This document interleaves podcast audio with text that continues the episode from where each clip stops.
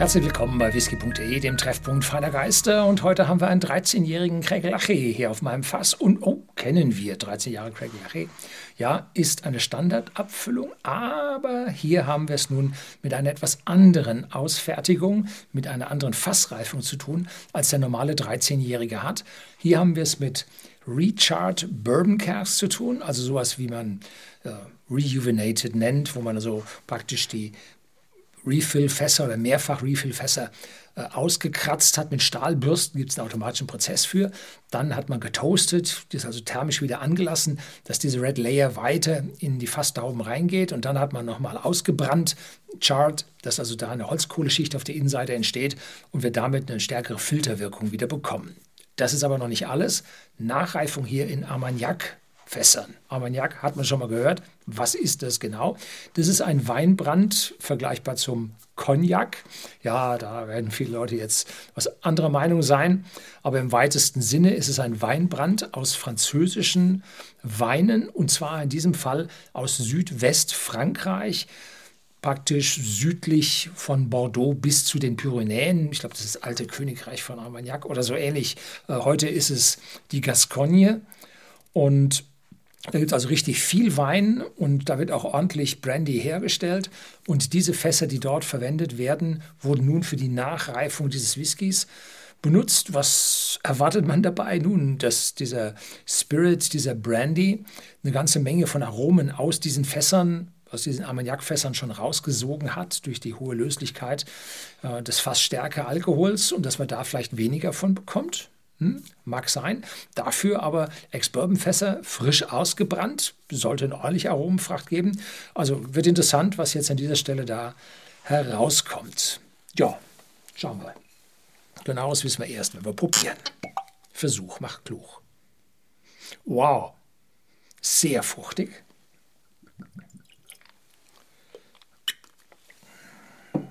So, schön gerade stellen.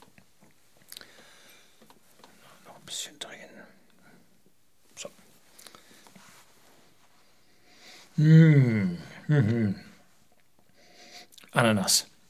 Direkter, unmittelbarer Eindruck ist Ananas. Und dahinter irgendwo was mit, ja, Feuer ist es nicht, aber was Aromatisches. Ja.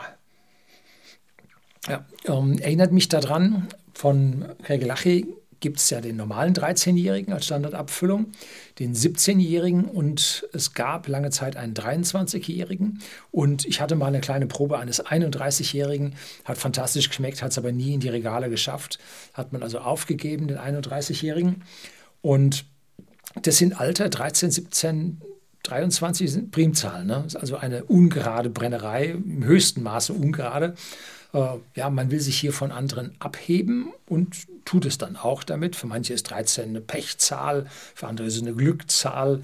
Äh, ja, no. Ähm, der, das Aroma ist für einen frischen zwölfjährigen Whisky richtig typisch. Aber er zeigt mehr Tiefe und das Aroma ist schon so stark, dass die 46 Volumenprozente dieses nicht kühl gefilterten, nicht gefärbten Whiskys, den es bei whisky.de im Shopsystem für 49,90 im Moment gibt, dass das hier also der Alkohol nicht zu riechen ist. Er wird also von den Aromen überdeckt und das heißt, die Aromen sind sehr stark und der Alkohol fällt, obwohl 46 Volumenprozente sind, hier aromatisch relativ schwach aus. Spricht für einen gut destillierten Alkohol. Gregelachi hat als eine der wenigen Brennereien noch Brennblasen äh, mit Warmtubs, wo es also aus den Brennblasen in eine Schlange geht, die in einem ja, meist hölzernen Bottich äh, außenwärts läuft und da drin die Dämpfe wieder kondensieren, damit weniger Kontakt zu Kupfer hat, als in diesen großen industriellen Kühlern, wie man sie heute hat, und damit der Whisky ursprünglicher wird. Manche sagen, ja, der hat eine Schwefelnote oder so. Kann ich hier an dem Stelle jetzt nicht feststellen, wobei ich aber einschränkenderweise dazu sagen muss, ich bin mit viel Schwefel in der Luft im Ruhrgebiet aufgewachsen. Äh, ist für mich nicht unangenehm, ist für mich ein ganz normaler Geruch, der hier dann untergehen würde, wenn er nun tatsächlich hier drin wäre.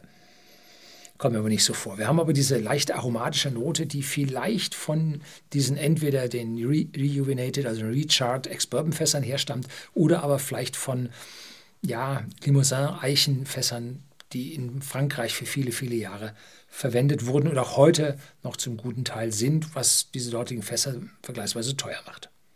Ja, probieren wir mal.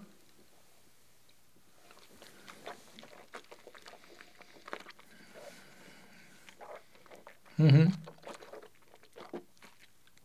Im Aroma weitaus kräftiger als im, äh, im Geschmack, weitaus kräftiger als im Aroma.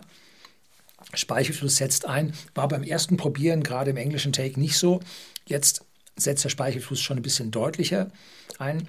Man hat Bratapfel, man hat Zimt, man hat Karamell, um, ähm, man hat so, ja, ich sag mal hier, obwohl Weihnachten schon lang vorbei ist, hat man hier weihnachtliche Eindrücke mit diesem Whisky, also sehr, sehr angenehm. Und im Abgang hat man eine ganz leichte, ja, Kaffeenote ist es nicht, vielleicht Cappuccino-Note, wo im Prinzip die, die Milch des Cappuccino die Sache etwas weiter abmildert und diese Bitternoten des Kaffees sehr schön eingebunden sind und hier eine minimale Bitternote im Abgang da ist, die wahrscheinlich von diesen entweder Rejuvenated Fässern oder aber den Armagnac Fässern aus äh, französischer Limousin-Eiche äh, herstammen könnte.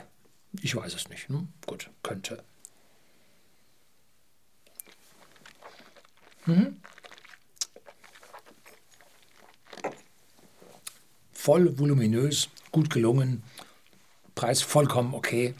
Ähm, aus der zweiten Reihe hier einen tollen Whisky auf dem Markt platziert, der sich den Vergleich mit anderen nicht zu scheuen hat. Allerdings glaube ich, dass diese Armagnac-Finish-Serie begrenzt ist, müssen Sie sich also ranhalten, wenn Sie davon was haben wollen. So, das soll es gewesen sein. Herzlichen Dank fürs Zuschauen.